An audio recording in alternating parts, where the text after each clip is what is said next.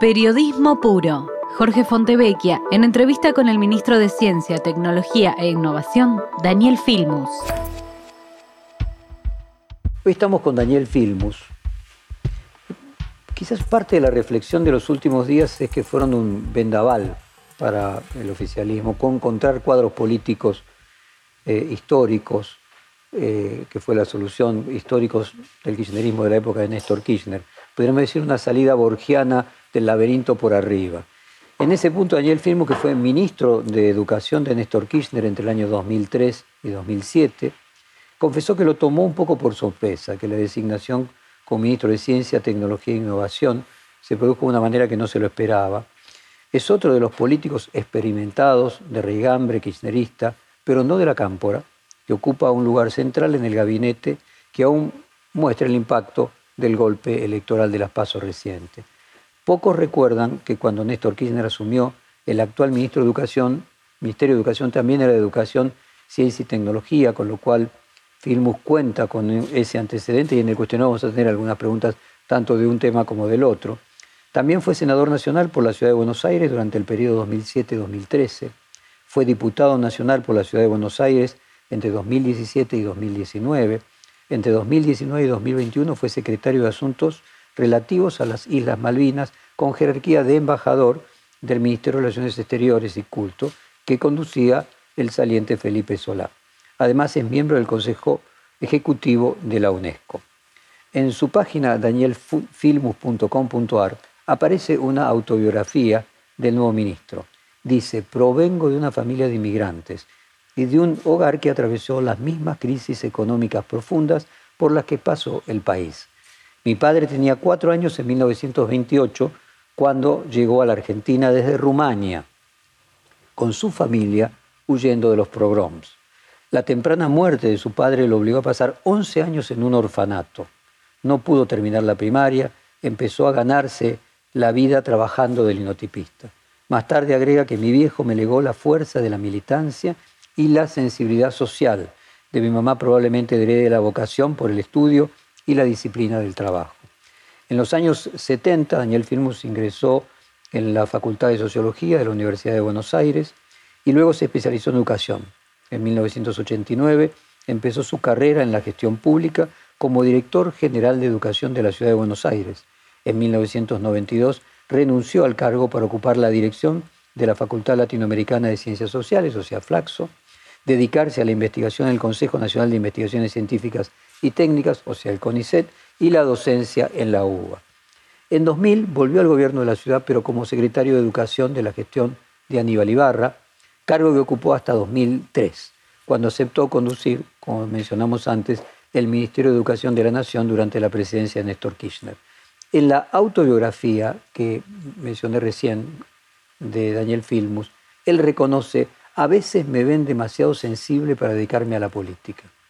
Así que bueno, esperemos hacer un reportaje sensible y honesto intelectualmente. Y quiero preguntar, eh, comenzar preguntándote por el, por el nuevo gabinete contaste que vos estabas almorzando cuando te llamó eh, el presidente, dijo que vayas para Olivo y que no te imaginabas lo que iba a pasar, que pensaba que ojalá que no sea educación, eh, que te gustaba ciencia. Y contanos un poco cómo fue, cómo te sorprendió, qué te pasó por la cabeza. No, bueno, estaba, yo decía, almorzando con Cristina Álvarez Rodríguez y, y este, Mara Brauer, dos diputadas. Hoy ya Cristina Álvarez Rodríguez es la ministra de Gobierno de, Axel Kicillof en la provincia de Buenos Aires, pero estábamos andando con ellas charlando un poco sobre la situación y recibo, les muestro el celular que me estaban convocando a Olivos, así que cada uno hizo su especulación respecto de... ¿Cuál era el motivo? Sí, porque también yo, este, por la relación que tengo con Alberto, muchos años hemos estado dialogando, incluso cuando Alberto estaba lejos de nuestra fuerza política, y este, no sabía si era bueno un tema de charlar seguramente no era específico del tema al que me dedico en la gestión, que es Malvinas, pero este, si era sobre la política en general o en particular por esta cuestión de un cargo, así que uno cuando llega a Olivo llega con cierta inquietud que rápidamente se, este, se develó la incógnita y era justamente lo primero que me dijo es estoy pensando en cambiar el gabinete, cosa que en ese momento todavía no se, no se sabía y quiero que vos tomes el cargo de ciencia y tecnología, la verdad, es esto que decís vos, creo que, como alguna vez también me había ocurrido, no hubiera aceptado nuevamente el Ministerio de Educación, pero en el caso de Ciencia y Tecnología, la verdad que estaba muy dispuesto, porque me parece que hay mucho para hacer, de eso depende el futuro del país, que tengamos política de Estado, que no cambien cada cuatro años, que no estén sometidas a los calendarios electorales, ahí hay una definición respecto de un, un camino para que el país sea autónomo, para que el país cambie su matriz productiva y logremos agregar valor no solo por la calidad del trabajo argentino, sino también por nuestra capacidad de investigación y de innovación. Mencionaste que ya otra vez habías rechazado volver a ser ministro de Educación. ¿Cuándo fue? Bueno, en el 2007 yo soy elegido senador por la ciudad de Buenos Aires, tenía la opción de quedar como ministro y me pareció en aquel momento de que si uno se presenta a una candidatura no debe ser una presentación formal, no, de lo que llamaba candidato testimonial, sino que tenía que honrar el voto de nuestros ciudadanos y ciudadanas y decidí aceptar eh, asumir la senaduría. Daniel, en un reportaje reciente con el periodista Alejandro Berkovich, vos dijiste, eh, muchos pueden pensar que te estaba refiriendo a los cambios del gobierno, son un giro a la derecha. ¿Por qué podrían pensarlo? No, bueno, él estaba tratando de ubicar en, un cuadrado quiénes eran kirchneristas, quiénes eran albertistas, y los cinco que estábamos arriba le costaba ubicarnos. Entonces, lo que planteé en realidad es que uno tiene distintas interpretaciones, pero señalando algo que creo que también pensás vos, yo pensé que lo que nos unía a los cinco era justamente haber gobernado, haber gestionado, haber tenido responsabilidades muy importantes en un momento así como el que tuvimos, que fue un momento, hay que decirlo, difícil de este, comprender de que el resultado electoral no había sido el, esperado, si uno empieza con ministros que no tienen experiencia de gobierno, tiene una dificultad hasta que se meten en la temática. Es muy difícil gestionar el Estado y más el Estado Nacional. Entonces, este, lo que dije es que lo común uno no puede decir ni de derecha ni de izquierda, es que lo que tenemos todos es que este, tenemos una fuerte experiencia, incluso Jaime Persí, que quizás el menos conocido de todos, fue el viceministro de Alberto Silioni, con lo cual conforma un gabinete que me parece que el objetivo principal que tuvieron Alberto y Cristina al designarlo es fortalecer la gestión del gobierno y darle mayor peso político. De hecho, era secretario de Educación Superior, o sea... En este, en este momento tenía a su cargo toda la educación superior. Mencionaste Alberto y Cristina, o sea, ¿crees que fue una decisión mancomunada? Me consta, porque me consta que hubo, por lo menos en mi caso, no sé cómo fue todo lo demás, que hubo un acuerdo de los dos para que me pudiera hacer cargo del ministerio. Eh, en, ese reportaje vos también dijiste que mal haríamos nosotros si vamos por la derecha, eh, la derecha ya tiene su, su, opción. Y quería preguntarte cuál es tu propia visión de Juntos por el Cambio con la incorporación de Manes, eh, de Stolbizer, la posibilidad de que puedan llegar a volver los socialistas, si no hay un corrimiento de, de la derecha hacia el centro de Juntos por el Cambio. No, yo no lo veo, este, lo veo a Manes con mucha voluntad de desprenderse del resultado del gobierno de Macri. Eh, veo a varios, López Murphy lo mismo, este, están dentro de Cambiemos, pero tratan de desconocer lo que hace poco menos de dos años este, en qué condiciones terminó ese gobierno, pero me parece que sigue hegemonizando esa fuerza política una mirada que en caso de asumir el gobierno volvería a ser lo mismo, que en realidad no es distinto, de acuerdo a nuestra perspectiva, de lo que planteó en su momento el Consenso de Washington, que fueron transformaciones del Estado en toda América Latina, no solo en la Argentina, que tendían a achicar el Estado, a primarizar la economía, a privatizar las empresas públicas, a dejar la protección social, a generar condiciones para hacer economías primario exportadoras y no como venía planteando yo respecto del aporte de la ciencia y la tecnología, economías fuertemente industriales que cambien la matriz productiva y la matriz de exportación hacia producciones mucho más sofisticadas donde se puede incorporar la mano de obra. Una Argentina que sea solo primaria, primero es muy importante la producción primaria, de ninguna manera la podemos especial, es una de las principales, pero lo ideal sería que buena parte de eso se pueda también manufacturar en la Argentina, se le pueda agregar valor y eso indicaría que tenemos condiciones de trabajo para todos los argentinos y argentinas. La otra es una Argentina para pocos, es la que se experimentó y la que Macri en cuatro años, tres tuvo caída del PBI, este, bueno, los indicadores que sabemos, ningún indicador al final de ese gobierno fue mejor que al principio. es recurrente la figura de los 20 años no es nada por el tango en la Argentina. Entonces quería preguntarte, si bien no son 20 completos de que vos dejaste el gobierno nacional, pero sí 20 de que ingresaste en el gobierno, por lo menos de, la ciudad. Eh, ¿Cómo te encontraste 20 años después aquel mismo señor que era jefe de gabinete cuando vos eras ministro, me refiero al actual presidente, y hoy como presidente? ¿Qué percibís que cambia a la persona eh, el, eh, podríamos decir, el cargo, la investidura? y qué los años? Bueno, vos es que es una buena pregunta, pero yo me inclinaría a pensar que Alberto es muy parecido a sí mismo. Este, el mismo Alberto que, en realidad, Alberto era el jefe de la oposición al gobierno de Ibarra, del que yo formaba parte. Así que el día que me llamó y me dijo, mira, este, Néstor te ofrece el Ministerio de Educación, Ciencia y Tecnología, que dicho ese paso le dije que no también. En aquel momento este, le digo, pero ¿cómo si vos estás en la oposición? Me dice, bueno, pero miramos lo que haces vos y realmente que trabajás mucho y nos parece bien.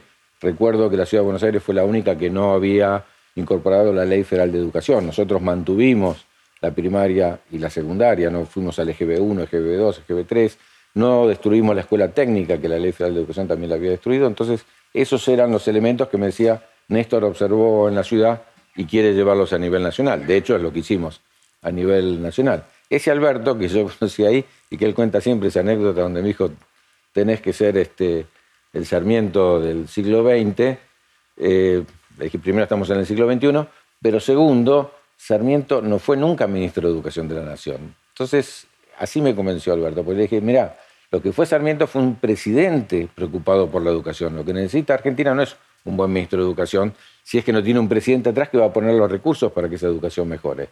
Y él me aseguró en esa conversación de que Néstor era un hombre que iba a privilegiar la educación.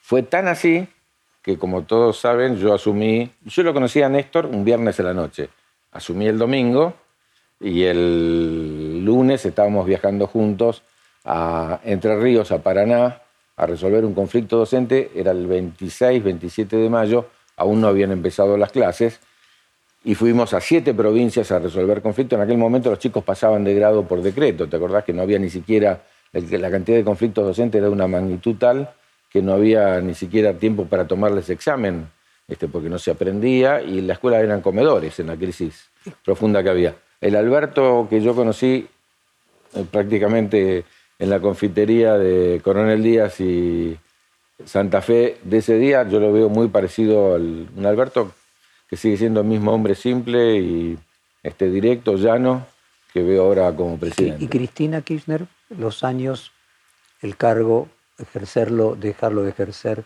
cuando vos la conociste, mm, era senadora? Exactamente, sí, yo la conocí como senadora y yo te diría que también es una persona muy igual a sí misma, con la misma capacidad de decisión, con la misma este, fortaleza en sus convicciones y que realmente estando en, el, en la conducción del Estado o estando en la oposición como lo fue en el gobierno de Macri o ahora estando como vicepresidenta, este, no es condenada. Plantea directamente su perspectiva, su mirada, con toda la fortaleza que tiene. ¿Y vos mismo qué cambiaste? Esto que decías sensible para la política. Bueno, es, muy difícil.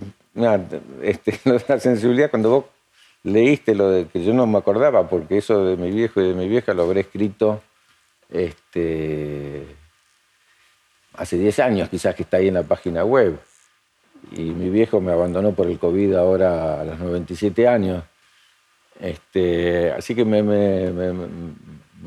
tocó mucho, porque aparte, la verdad que yo escribí eso de que heredé de uno y de otro que eran dos personalidades muy diferentes, una este, tesonera, estudiosa, y el otro este, realmente con una voluntad de, transformación, de, política y con rudimentos en, su vida cotidiana, este, me, creo que sigo manteniendo esa sensibilidad y la capacidad de tomar decisiones muy autónomas. Yo creo que si hay algo que me caracterizó en aquel momento y ahora es no ser obsecuente de absolutamente ninguna persona ni de ninguna idea, porque no creo en la obsecuencia. La gente obsecuente es obsecuente de todos, es una categoría ser obsecuente. Uno puede ser leal, y uno puede ser leal a una mirada, un, leal a un liderazgo, leal a un pueblo, y en ese, en ese carril me he manejado. Por supuesto, algo que nos cambia totalmente son los hijos. Y si hay algo por lo cual también en el 2007 yo tomé la decisión que tomé, tiene que ver porque le había hecho perder a mis hijas buena parte del tiempo con su padre. Y todavía la más chica, que ahora tiene 19 años, este, no quería perderme lo que quizás uno, este, absorbido por, por la voluntad de transformar y de gestionar y este, de cambiar las cosas, le quitó tiempo. Y siento que eso me pasó con mi hija mayor, no quería que me pase con mi hija menor. Y realmente la gestión, yo estuve, para que tengas una idea, ocho años como, casi como ministro de la ciudad y después como ministro de la nación en las peores épocas del país y uno ni siquiera duerme, digamos, porque te despertás este, absorbido por los problemas y eso te consume todo. Y aunque estás físicamente, tu cabeza no está ahí en la familia. Déjame volver más en esencia a la idea esa del ser y el tiempo. Eh, vos a la vicepresidenta y al presidente los ves y te ves eh, iguales a sí mismos. Ahora, hay algo que cambió radicalmente, ¿no? O sea, el mundo es otro, eh, no había redes sociales cuando vos eras ministro, la polarización es algo incluso que crece a partir del 2009, del conflicto con el campo. Eh, es otro mundo este. Eh, encontrás que aquellos que tuvieron experiencia en aquel momento eh, se mantienen actualizados hoy, o sea que la experiencia como valor que vos mencionabas frente a una crisis después de haber perdido una elección, que no habría que esperar que los que lleguen sepan manejar la botonera, sería el... pero al mismo tiempo, ¿tienen una botonera de otra época? No, bueno, la verdad que no lo veo Cristina, no lo veo en Alberto, tampoco lo veo en mí. Uno más en ciencia y tecnología. Si no estás al tanto de las transformaciones científico-tecnológicas actuales, estás perdidísimo y pensás en un mundo que ya no existe. Me parece que de todo lo que decís vos, lo que más me llama la atención es el crecimiento de la agresividad. Si tuviera que definir algo que no había, no me tocó tampoco en la gestión, ni siquiera de la ciudad y tampoco la de Nación, este, es la agresividad que permite muchas veces las redes y que nadie es impermeable a eso. Este, bueno, habrás visto los documentales de Netflix, por ejemplo, en adolescentes hasta casos de suicidio por la cantidad de likes o, de este, comentarios desagradables que reciben. Me parece que lo, lo, que están permitiendo las redes en ese sentido es un incremento exponencial de la agresividad anónima, que es la más fácil. Y esto por lo menos me parece preocupante. Eh, déjame cerrar tu último eh, cargo, secretario de Asuntos Relativos a las Islas Malvinas en la Cancillería, trabajando estrechamente con, Felipe Sola.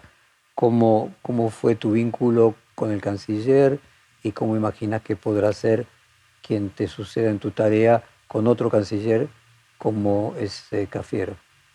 No, mi vínculo, yo Casi no lo conocía Felipe, a pesar que habíamos trabajado juntos, yo como ministro y él como gobernador. Después compartimos la Cámara de Diputados en bloques distintos, pero este, con mucho respeto. Mi vínculo con Felipe, asombrosamente, asombrosamente porque no lo conocía, fue tan estrecho y tan afectivo este, que para mí resultó muy agradable. Este, una personalidad que estaba siempre para apoyar, realmente, siempre uno iba con una idea nueva, distinta. A mí me gusta en todos los lugares que estoy traer cosas diferentes. Yo soy fanático de esa vieja frase de Albert Einstein, algo así que como el primer síntoma de locura es repetir muchas veces una acción y esperar que dé resultado distinto. Bueno, en el caso de Malvinas, hace 188 años que venimos reclamando, si volvemos a lo mismo, vamos a tener el mismo resultado. Entonces fui con muchas ideas innovadoras, tres de ellas fueron leyes, como la creación de un consejo para que haya política de Estado de Malvinas de mediano largo plazo, donde estén todas las fuerzas políticas, entonces que los británicos no estén esperando que venga un gobierno que cambie la mirada, sino que tengamos una mirada de largo plazo, la de la plataforma continental, que también fue una política de Estado de 20 años de investigación y Argentina expande su plataforma. Argentina hoy es dos veces en plataforma continental lo que es la Argentina continental y la de pesca para este, proteger los recursos que tenemos en el Atlántico Sur. Y Felipe dijo, ya, sí, y la verdad que la sacamos por unanimidad, que eso me parece que es lo que le va a dar legitimidad, no solo legalidad para el futuro. Así que no tengo solo palabras de agradecimiento para Felipe. Vos retuiteaste en tu cuenta a un tuit de Mansur, eh, el posteo del jefe de gabinete dice lo siguiente, por periodo del presidente, ayer organizamos la primera reunión de gabinete nacional en la Casa Rosada, intercambiamos criterios y definimos algunos ejes que abordamos de manera articulada con el objetivo de atender a sectores más afectados por la pandemia. Uno puede decir que se observa un cuidado particular en la redacción tanto de roles, investiduras, marcado la reunión por pedido del presidente. Paralelamente, Martín Guzmán es particularmente cuidadoso para referirse a las diferencias con Cristina Kirchner. Eh, habla de la vicepresidenta enfatizando su inteligencia y compromiso. La pregunta es, eh, por un lado, eh, en, psicología se habla de que la sobreactuación en un sentido puede estar denotando lo opuesto. Las abuelitas decían, dime lo que alardeas y te diré lo que careces. está volátil la situación y todavía puede volar todo por el aire. Entonces todos esos cuidados eh, son especialmente necesarios. Eh, creo que sí, creo que es saludable que este, en momentos difíciles, porque lo tuvimos, la semana pasada fue una semana difícil, todos extrememos eh, la, y, prioricemos lo que nos une por encima de diferencias, porque queda plasmado, no hay que esconder nada de que hay diferencias. Este, la realidad es que en lo que tiene que haber este, comunidad de miradas es en el sentido en que avanzamos. El rumbo sería. Sí. En primer lugar, por aquella vieja frase de Séneca que este, nunca los vientos son favorables cuando uno no sabe para dónde va, y eso para un gobierno es central, tener un rumbo definido. Yo creo que el gobierno lo tiene y, este, y en segundo lugar, porque puede haber distintas velocidades y eso es aceptable. Lo que no puede pasar es que uno tenga un rumbo y otro tenga el otro. O, métodos. También distintos métodos. este, voy a contar algo que nunca conté. Muchas veces, por, por, mi manera de ser, cuando estaba en el gobierno de Néstor, me decían, bueno, pero usted es una manera de ser muy distinta a la de Néstor. Y yo más de una vez contesté, este, Sí, es verdad, yo tengo una manera de ser distinta a la de Néstor, pero con mi manera de ser es muy difícil cambiar las cosas. Así que para poder cambiar las cosas o cambiar la agenda de alguien que asumió con el 22% de los votos y tuvo que construir una mayoría propia y tuvo que construir una fuerza realmente amplia, hacía falta tener una, una decisión y desafiar un status quo en muchos aspectos en el de la Corte Suprema, ¿te acordás? De mayoría automática, en el tema de la deuda, en el tema de los derechos humanos, y desafió lo que estaba, estaba con mayor este, voluntad de transformación y de cambio. Y este, entonces, en ese sentido, me parece que este, el gobierno puede tener distintos métodos o desde el gobierno podemos tener distintas miradas. El tema central, volviendo a Séneca, es que tengamos en claro el rumbo. Lo que no aceptaría yo en este gobierno es alguien que quisiera volver a las políticas del consenso de Washington o a las políticas que llevó adelante este, Mauricio Macri durante esos cuatro años. Me parece que ahí hay un núcleo central de divergencias que parte aguas. En la democracia esas aguas se definen a través de las elecciones y como cuando nos pasó este último fin de semana, que las elecciones no fueron favorables, entonces está lo que dice Mansur, y lo que dijo el presidente el domingo a la noche, hay que escuchar qué pasó. Lo peor que se puede hacer es repetir ese gesto de enojarse con los electores. ¿Qué le dirías a eh, los votantes eh, que a lo mejor no tienen esta figura, pero algunos miembros de la oposición sí, de la alternancia retrógrada, es decir, que Argentina está dando vueltas en círculo, mordiéndose la cola, que es Cristina, Macri, Cristina, y algunos creen en la oposición que luego tendría que volver Macri. Y que finalmente en ese cambio estamos siempre en el mismo lugar. Que la alternancia en lugar de ser retrógrada tendría que ser una alternancia propositiva hacia lo distinto. Y que las, las mismas personas de alguna manera son un significante de ese tiempo detenido de la Argentina. Es bien interesante. En realidad, no, yo me totalmente de acuerdo con vos, me retrotraería antes de, de Cristina. De, Cristina, de Néstor, porque Argentina tiene esas crisis cíclicas en todo el siglo XX, que en un momento se resolvían con golpe de Estado, que alteraban el famoso empate hegemónico de Portantier. Exactamente. Este, que también que vos Pepe sociólogo, así que lo claro, por eso que también Pepe Nun, que Murmis, que muchos hablaron de, de, esa cuestión que Argentina, y me parece que es uno de los principales obstáculos. Y ahí te diría dos cuestiones. Porque ese empate y ninguna de las dos fuerzas logra, ya sea en aquel momento por golpe de Estado, que al final fracasaban, o en este momento por la alternancia democrática, logran imponer un modelo que le dé consistencia y previsibilidad al Estado. A mí me parece en ese punto que debiera haber, no en todos, porque es imposible en todos, como te señalaba antes, y como intenté hacer en educación, que todas nuestras leyes, la ley de educación, la ley de financiamiento educativo, la ley de educación técnica, la ley de educación sexual, la ley de salario docente, todas fueron casi por unanimidad, como las de Malvinas que te decía, que sobre ciertos ejes, y tiene que haberlo en ciencia y tecnología, porque ciencia y tecnología nada es para menos de 10 años. Entonces, o hay política de Estado o vamos y volvemos. Debiera haber en un país como la Argentina, que tiene toda la potencialidad, algunos ejes que se conviertan en política de Estado y que sepamos que pase lo que pase, hay leyes que nos marcan un rumbo que ningún gobierno en lo sustancial, sí en lo metodológico, pero en lo sustancial no puede cambiar. Por ejemplo, esta cuestión de la modernización, de la competitividad, de la producción, acompañada de una nueva matriz que permita que al mismo tiempo de que se crece se distribuya en beneficio de todos. Me parece que estos debieran ser ejes centrales, que algunos países los lograron.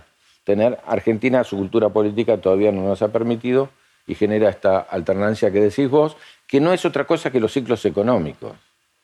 en última instancia, lo que analizan los sociólogos del siglo XX es que esto acompaña, eh, la frustración. también lo plantea, acompaña claramente los ciclos económicos. Entonces, me parece que tendríamos que tomar decisiones claras implica grandes dirigentes con, la voluntad de hacerlo para tener algunas líneas de continuidad a lo largo del tiempo. Insisto, ninguna de eh, las grandes transformaciones puede estar atada a los calendarios electorales. Si vos hubieras sido ministro, ¿hubiese presentado la renuncia el 12 de septiembre? Eh, no me lo planteé, tampoco me lo plantearía ahora. La verdad que no, no es una pregunta hay que estar en el momento y en el lugar. Le digo al sociólogo, recordar que no responder igual es responder. No, no, no, no respondo. Hay que estar en ese momento y, en ese lugar. Si me querés yo avance, arriesgo a que no. Arriesgo a, que no. Pero este, habría que estar en ese momento y ese lugar. Arriesgo que no, en el sentido de este, que yo creo que había que cambiar el gabinete. Entonces, este, eh, si vos me decís a mí, yo haría te voy a contestar mejor. Todos debían haber presentado la renuncia, porque yo creo que lo que dijo el presidente el domingo a la noche habilitaba, como ocurrió en otros lugares, en la provincia de Buenos Aires, por ejemplo, a que todo el mundo presente la renuncia de la libertad, que ya la tiene el presidente, de tomar decisiones, porque si no queda en palabras. Me parece que el cambio de gabinete era lo que mostraba, no, por los ministros que se cambiaron necesariamente, pero era lo que mostraba que esa voluntad iba más allá de las palabras. ¿Cuánto a tu juicio incidió en el resultado electoral adverso para el oficialismo la extensa eh, falta de clases en los colegios? Eh, yo creo que debe haber incidido bastante, porque sin lugar a duda generó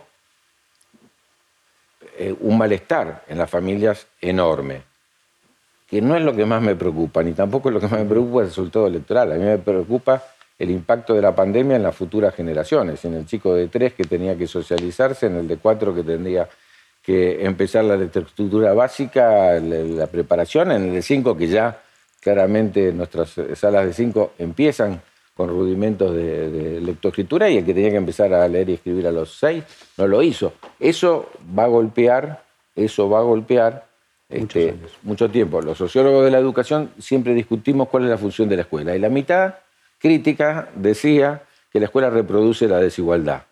Quedó demostrado que sin escuela hay mucho más desigualdad, que es distinto nuestros hijos que pudieron estudiar porque tienen computadoras, porque tienen red, padres profesionales y tienen biblioteca, etcétera, etcétera, que aquellos que no lo tienen, que tuvieron que estudiar con un celular. ¿no? Y hay tres chicos en la familia, aunque tenga datos, anda a estudiar con un celular, lo difícil que es. Entonces, me parece que la brecha se amplió. ¿no? Lo que estoy diciendo es que este tema, lo sigo porque es parte de, de los temas de investigación mía, es un tema de todo el mundo. Todo el mundo está viendo cómo hace para recuperar en las nuevas generaciones este tiempo que muchos países, por múltiples razones, no solo por el tema de la presencialidad, que mucho fue cortada en distintos momentos, este, perdieron, perdieron oportunidades educativas. Daniel, si vos te hubiera tocado ser ministro en una pandemia, ¿hubiera recomendado al presidente algo distinto? También es como la pregunta anterior, son, es difícil porque vos tenés responsabilidad sobre la vida de las personas. Acá lo que está, nadie quiere suspender las clases. No las quiere suspender el presidente, no las quiere suspender el ministro de Educación, pero uno tiene que tomar una decisión este, arriesgo la vida, cuando, porque con el diario del lunes es más fácil. En aquel momento era realmente una decisión compleja. Eh, actualmente, parte del sindicato, una de las, de las ramas del sindicato docente, ADEMIS, eh, todavía sigue discutiendo la presencialidad y habla de una presencialidad criminal. no estoy de acuerdo en absoluto. Eh, ¿Hasta qué punto vos crees que independientemente de la cuestión de la salud pública, eh, la mayor extensión que tuvo la no presencialidad en la Argentina que en otros países, como vos decís, en todos hubo falta de presencialidad, pero yo estoy hablando de la diferencia a más que hubo en la Argentina, tiene que ver con la dificultad de conducir al sindicato docente. Me imagino que ninguna. Quien toma las decisiones es el Estado. El Estado tiene que defender los intereses de todos. El sindicato defiende la mirada de los docentes. Si me preguntas a mí, ninguna. Ninguna. Bueno, la, pregunta clásica que, no se puede no hacer es de la foto de la primera dama eh, en el cumpleaños. ¿Crees que ahora la noticia del embarazo de alguna manera endulza esa situación y produce algún efecto? ¿Tuvo algún efecto y crees que el embarazo podrá tener algún efecto? Seguramente tuvo efecto y estoy orgulloso de un presidente que reconoció el error que, cometió en ese momento. Lo reconoció de cara a la sociedad. Así que este, seguramente tuvo efecto. ¿Y ahora el embarazo crees que puede tenerlo? No, no. Es un hecho inédito, digo, un, presidente que, va, a ser padre. Yo me alegré muchísimo y lo llamé y lo felicité enormemente porque me parece que es una decisión a esa edad, este, entre comillas, que envidio. Eh, vos decías que en tu conversación con Berkovich eh, colocaba los kirchneristas, los albertistas, los, no sé, los, los, experimentados, una taxonomía ahí categorial. Ahora, casualmente, el ex ministro Roberto Salvareza eh, se lo podía colocar en el casillero kirchnerista, ¿no? Que no, no había, fue al único de los que renunciaron del sector kirchnerista que le aceptó la, la renuncia. ¿Qué es, la pregunta de Berkovich me parece totalmente pertinente. Vos no sos kirchnerista y justo salió un kirchnerista. ¿Hay algo perdón, que perdón, yo soy kirchnerista, no me, asumo este, una persona que estuvo siguiendo durante los 12 años las políticas de Cristina. Este, no, no, no, no es eso lo que me diferencia. Ahora soy un kirchnerista, amigo de Alberto, que me ha ofrecido el cargo Alberto y que tengo un afecto y una coincidencia total. Ahora, en esa taxonomía que hacía Berkovich, en esa, eh, albertista, si no sé, cristinista, vos te colocaste en las dos simultáneamente. Sí, claro, claro. Y creo que justamente hay unos cuantos que nos ubicamos en el esfuerzo. Y te lo voy a, para, te, voy a traer a la historia. Cuando todavía esto no existía, del mm. Frente de Todos, nosotros hicimos un grupo que se llamó Grupo UMET, donde Agustín Rossi y yo, desde la mirada kirchnerista, convocamos a Alberto Fernández y al chino Navarro, que venían del randacismo, y convocamos a Felipe Solá y a Daniel Arroyo, que venían del masismo, a tratar de acercar eh, miradas pensando en lo que después Cristina... En la Universidad de Víctor Santa María. Exactamente, se llamó así porque el acto fue ahí, entonces los diarios lo reflejaron así. Pero lo que hicimos fue un esfuerzo grande para tratar de tener esta mirada, que realmente hace falta ver los elementos comunes que nos permitan salir de la crisis. Argentina, en los años del macrismo, este, estábamos muy preocupados por la crisis económica, muy preocupados por la situación de nuestro pueblo y realmente este, tuvo su, su correlato e, esa unidad en la magnífica elección que se hizo en el 2019. ¿Cómo fue tu relación con Alberto Fernández cuando, como decís, él estuvo en la oposición, eh, o se cruzaron, vos primero de la oposición y después él se sepa. ¿Cómo, ¿Cómo evolucionó esa relación estando en veredas distintas?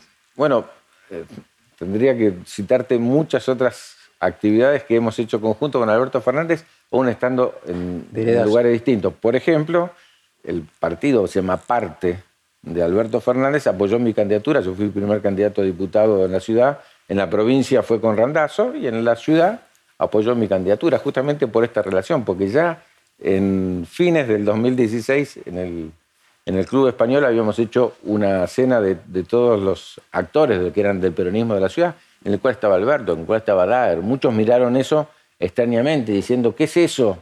Porque salíamos del resultado electoral del, 2015 y em, imaginamos que realmente el camino, y te voy a contar, estaba Ginés González García con un cartel que decía el, con el peronismo unido el 2017 es pan comido, no sé si te acordás de eso. Bueno, fue de ese. fue en el 2019 finalmente. ¿Eh? Terminó siendo en el 2019. Terminó siendo en el 2019, pero el esfuerzo por la unidad de actores muy diferentes. Te estoy hablando de Felipe en ese momento que estaba en otro lado. Nosotros estábamos en el kirchnerismo, este, eh, estaba Ginés, estaba este, Daer, bueno, había muchísimos sectores, pero coincidimos eh, Víctor Santamaría, por supuesto. Este, coincidimos en ese momento en que la unidad era lo principal. Quería enganchar el tema de Milstein, que, veníamos hablando, con cuando vos hablabas del carácter transformador que necesitaba cierta asertividad que vos no tenías y tenía Néstor Kirchner. Y te quiero leer un párrafo de la célebre conferencia en el aula magna de la Facultad de Ciencias Exactas que dio Milstein en 1999, titulada La curiosidad como fuente de riqueza, donde él comenzó diciendo el entusiasmo por las aventuras es el centro de la vida y entre todas las aventuras las más fascinantes son las exploraciones de lo desconocido. Más tarde agregó que la fascinación reside en que la curiosidad es uno de los motores de la evolución. Incluso mencionaba animales inferiores que son curiosos buscando comida, albergue en terreno desconocido, que resultan una aventura también para ellos. La ciencia tiene la fascinación de la aventura porque encima de todo es una exploración de lo desconocido.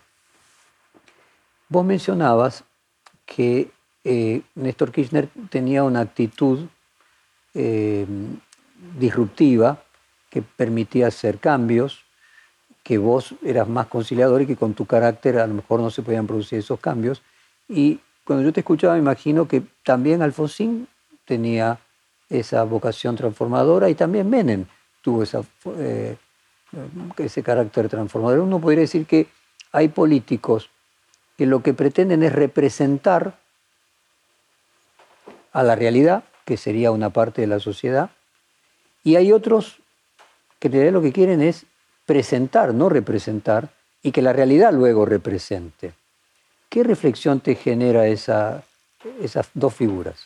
Primero voy a responderte la pregunta y después voy a hacer una reflexión sobre lo de Mesten. Yo estuve ahí. Dale. Este, creo, ahora tengo una laguna que fue Charles de Gaulle, el que dijo, el que piensa como piensa el pueblo hoy, no va a pensar como va a pensar el pueblo mañana.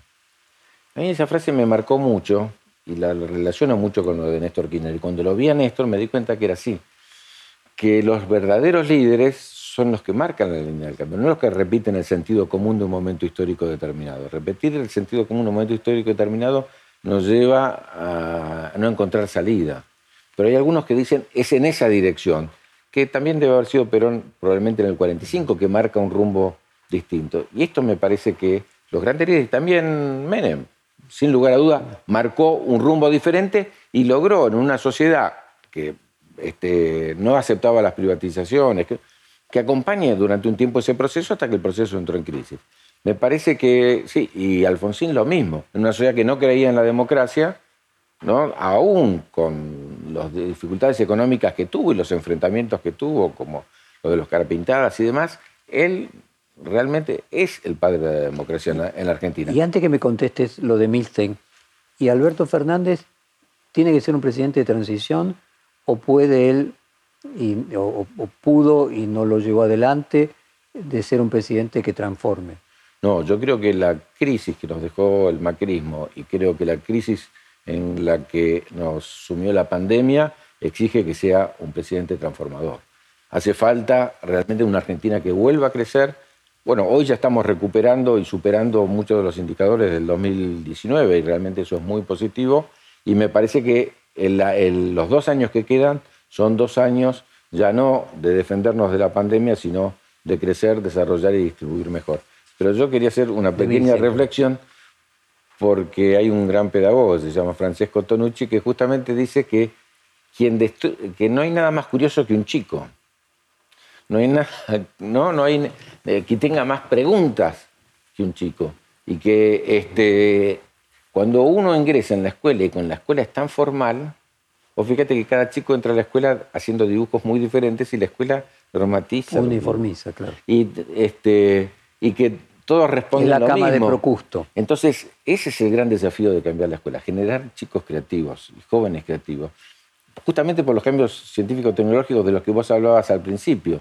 Nosotros todavía tenemos una escuela muy atada al Fordismo, y el Fordismo repetía en forma ritual ciertos movimientos, Caleto Chaplin en, tiempos modernos, porque vos tenías que aprender. Entonces tenemos una escuela todavía donde el conocimiento está dividido en 12, 14, hay, provincias que tienen 16 materias al mismo tiempo, ¿cómo estudias? Ahora, la realidad es una, el conocimiento es uno, entonces cómo se integra y cómo generás competencias que no tenían razón de ser en el Fordismo, pero hoy en los nuevos procesos productivos y en la complejidad de la participación social son las competencias que hace falta. Capacidad de creación. Nuestra escuela ¿no? más bien era de, ¿no te acordás? De, repetir de memoria. Y tenía más nota el que repetía mejor de memoria. Y hoy la memoria no te sirve para nada porque está en el aparato ese. ¿no? Es decir, cómo generar capacidad de planificación, cómo generar capacidad de trabajo en grupo, ¿Cómo generás capacidad de no ser solamente un linkeador, sino de producir conocimiento y colocarlo ahí?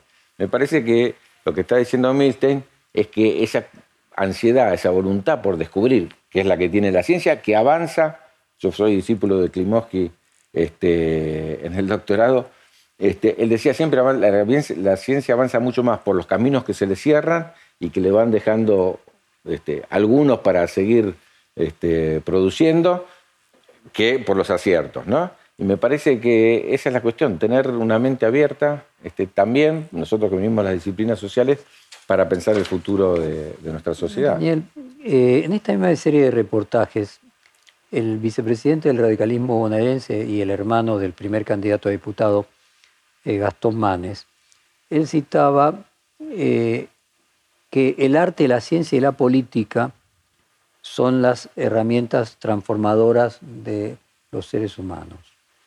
Eh, yo me preguntaba, y quiero entrar ahora en el tema específico de ciencia, eh, en un mundo en el que la, podríamos decir, la distribución de poder entre los países más desarrollados y menos desarrollados a nivel de recursos tecnológicos y científicos se ha hecho exponencial por el salto que plantea eh, todo lo que podríamos decir lo digital, que la cuarta revolución industrial.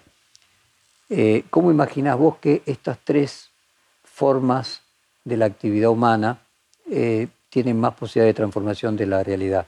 Lo primero que me surge es que la ciencia requiere una cantidad de recursos que el arte no.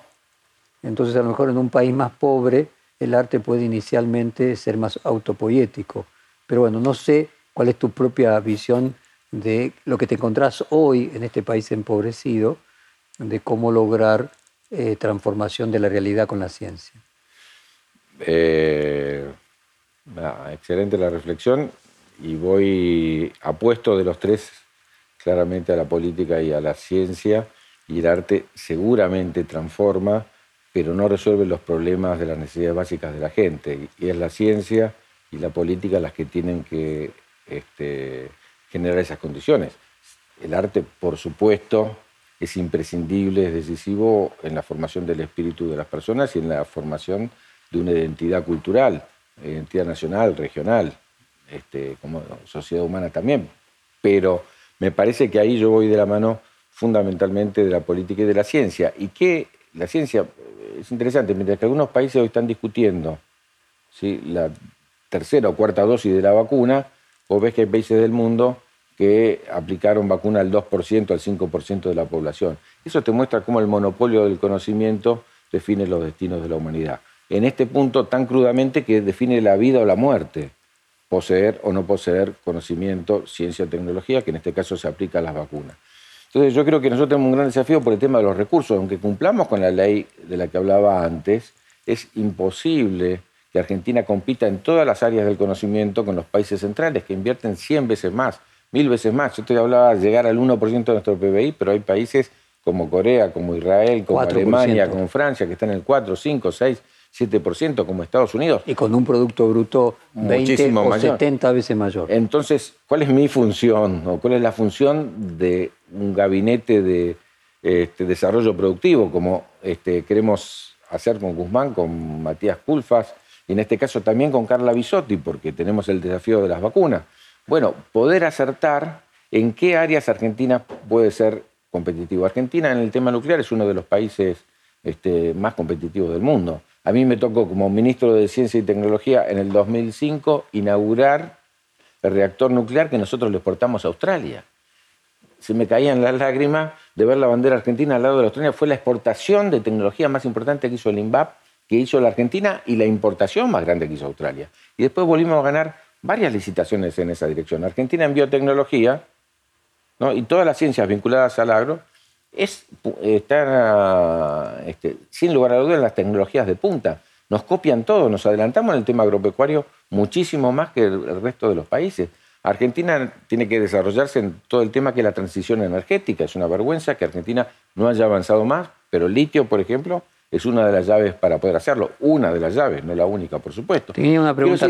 hay, que elegir cuáles.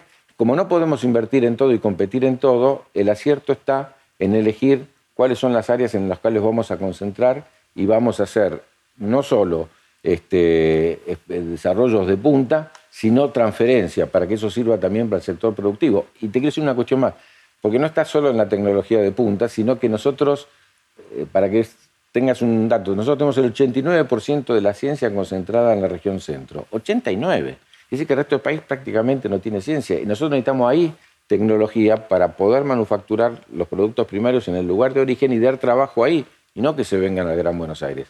Ese desafío de federalizar la ciencia también es uno de mis objetivos principales. Bueno, vos en el prólogo del libro que, que te tiene como compilador Pensar el Kirchnerismo, escrito en el año 2015, en el momento de la derrota, citaste a Eduardo Borkin, que actualmente es el presidente de IPF Tecnología, de ITEC, eh, valorando la creación de un ministerio específicamente dedicado a esa temática. Y Borkin describe el modelo de la siguiente manera.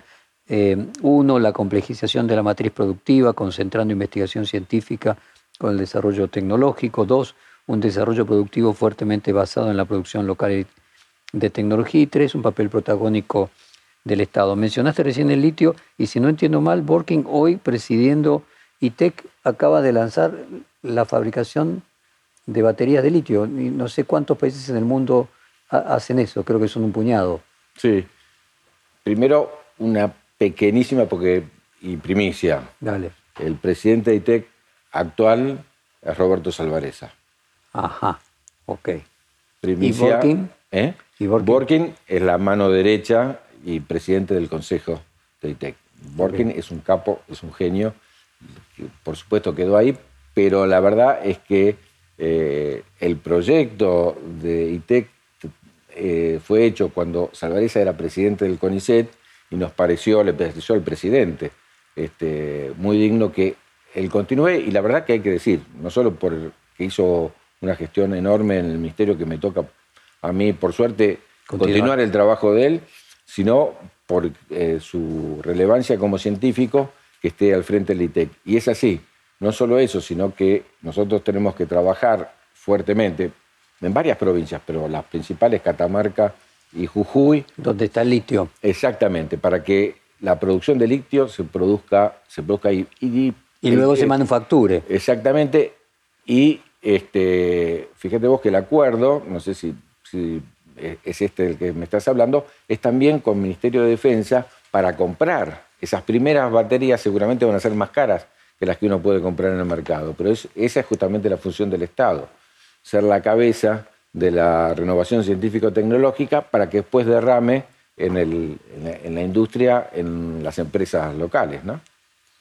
Bueno, estamos llegando al final de la hora y yo quería preguntarte sobre algo, hacer una especie de, de, regreso al comienzo del reportaje. Vos dijiste que cuando te propuso ser ministro de Educación Néstor Kirchner y te decía y te insistía para que aceptaras el entonces jefe de gabinete, eh, que te decía que vos tenías que ser el Sarmiento del siglo XX, aunque estamos en el siglo XXI, vos mencionaste que lo que hace falta no es un ministro de Educación eh, outstanding, sino que hubiera un, presidente de Educación que tuviese, y le mencionaste el caso Sarmiento que era presidente.